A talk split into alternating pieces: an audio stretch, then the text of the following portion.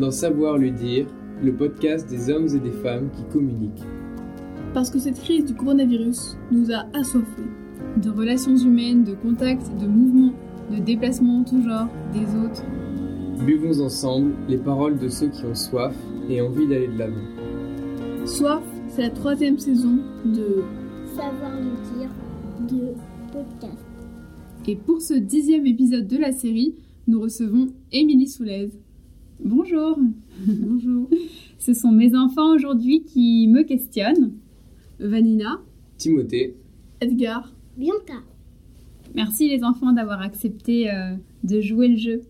de rien. Mm. Mm.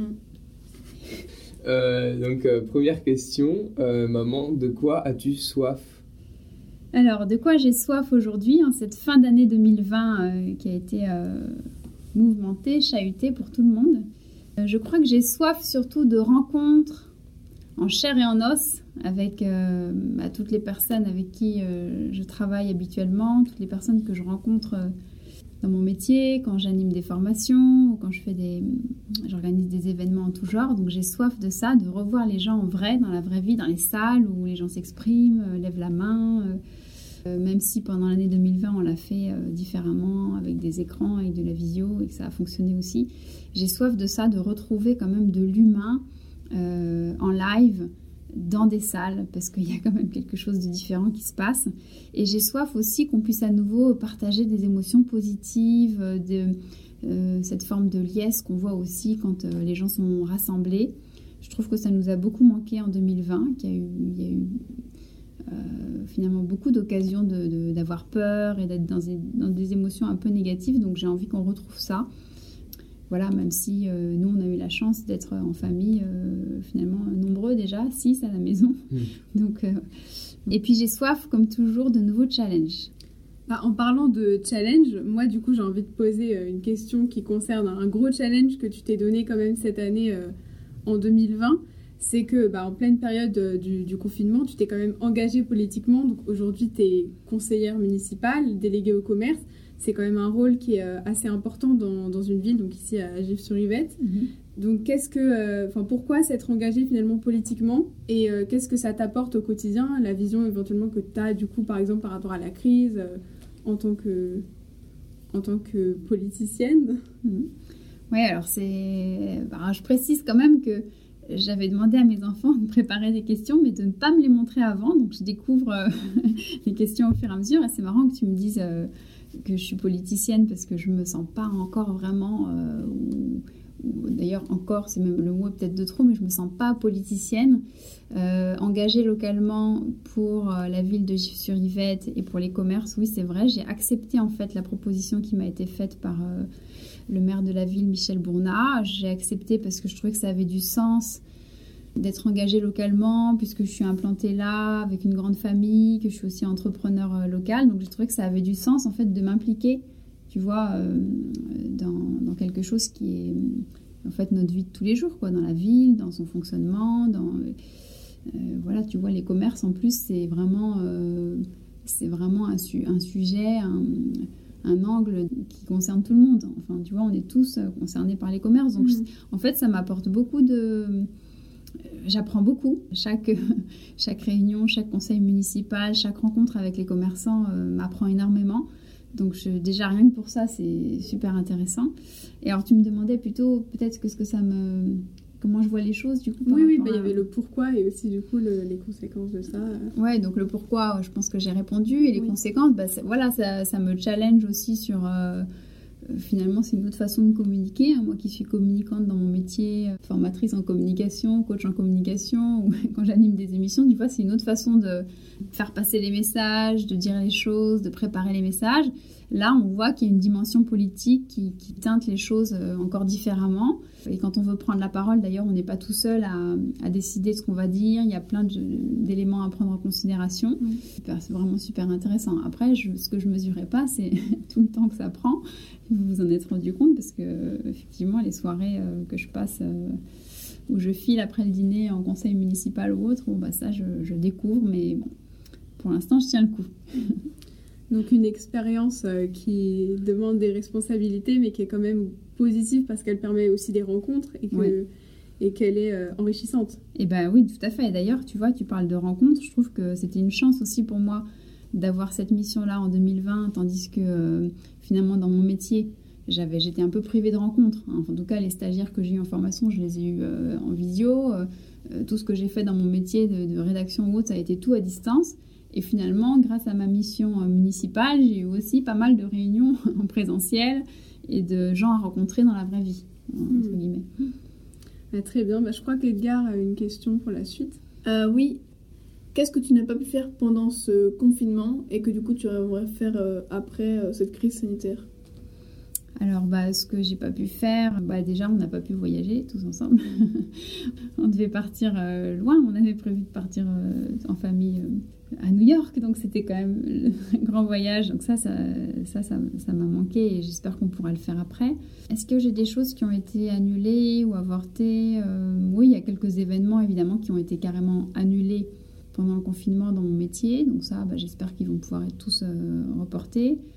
En tout cas, on n'a pas été empêché de réfléchir, on n'a pas été empêché finalement d'innover, on a été obligé même d'innover dans nos métiers, d'inventer des choses nouvelles. Donc ça, je peux pas dire, tu vois, que j'ai pas pu avancer dans mon métier parce qu'en fait, comme tout le monde, ça m'a forcé à, à réfléchir. Là, en l'occurrence, pour moi, des nouveaux modes de communication, des nouveaux modes euh, d'intervention, de, formation, de coaching, etc. Donc, hormis le fait qu'effectivement, on a moins pu se déplacer et les gens m'ont manqué, voilà, j'ai rencontré moins de gens. Euh, ouais, ça rejoint un peu ce que je disais tout à l'heure. J'ai très envie de revoir les gens dans la vraie vie, de serrer des mains. Euh, de pouvoir embrasser mes parents. Euh, nous, ça va, entre nous, on peut, on, est, on arrive quand même encore à s'embrasser à et à être proches. Mais vraiment, ce, que, dont j'ai été privée en 2020, ce sont les voyages et c'est la présence des gens. Mais pour la réflexion, pour la remise en question, pour euh, l'innovation, ça, je trouve que finalement, on a été pas mal servi.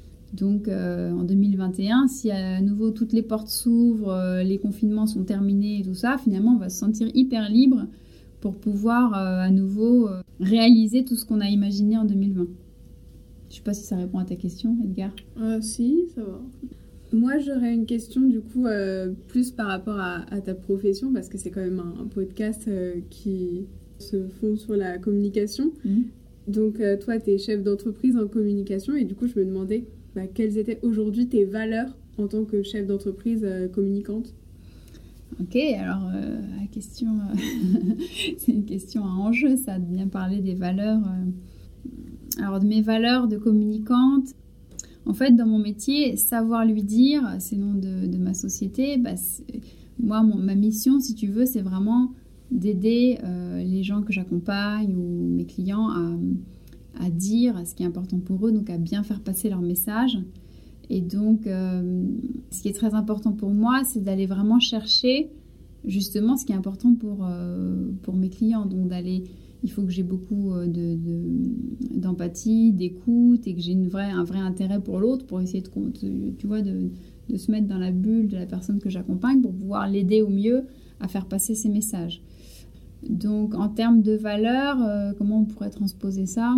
Euh, je pense que ça, ça oblige à avoir une bienveillance, tu vois, une écoute et une bienveillance qui sont indispensables. C'est-à-dire que euh, moi, quand j'accompagne quelqu'un à bien communiquer, je, dois faire ça pour son bien. Euh, tu vois, il faut que c'est ça, être bienveillant, c'est agir pour le bien de l'autre. Donc dans mon métier, je crois qu'il faut que je sois fondamentalement animée par ça si à un moment donné euh, un client euh, se mettait à m'agacer profondément ou tu vois ce serait compliqué pour moi.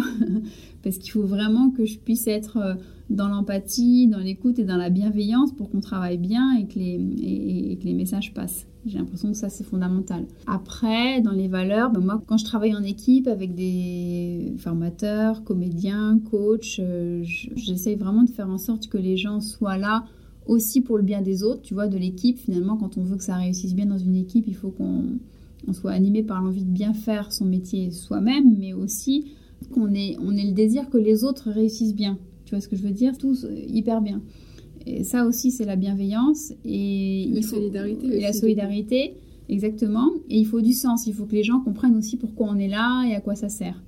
Bon, je pense que ça résume assez bien finalement pour moi ce qui compte, euh, ce qui m'anime dans mon métier. Donc solidarité, bienveillance, écoute, euh, ça résume assez bien, non euh? mmh. Ouais, on pourrait dire ça. Bianca, est-ce que tu as une question à me poser? Dans le micro, vas-y. Qu'est-ce que tu ferais si tu aurais le Covid-19 Si j'avais le Covid-19, alors, euh, bah, fort heureusement, nous, pour l'instant, on n'a pas été touchés, on l'a pas eu dans la famille, personne ne l'a eu.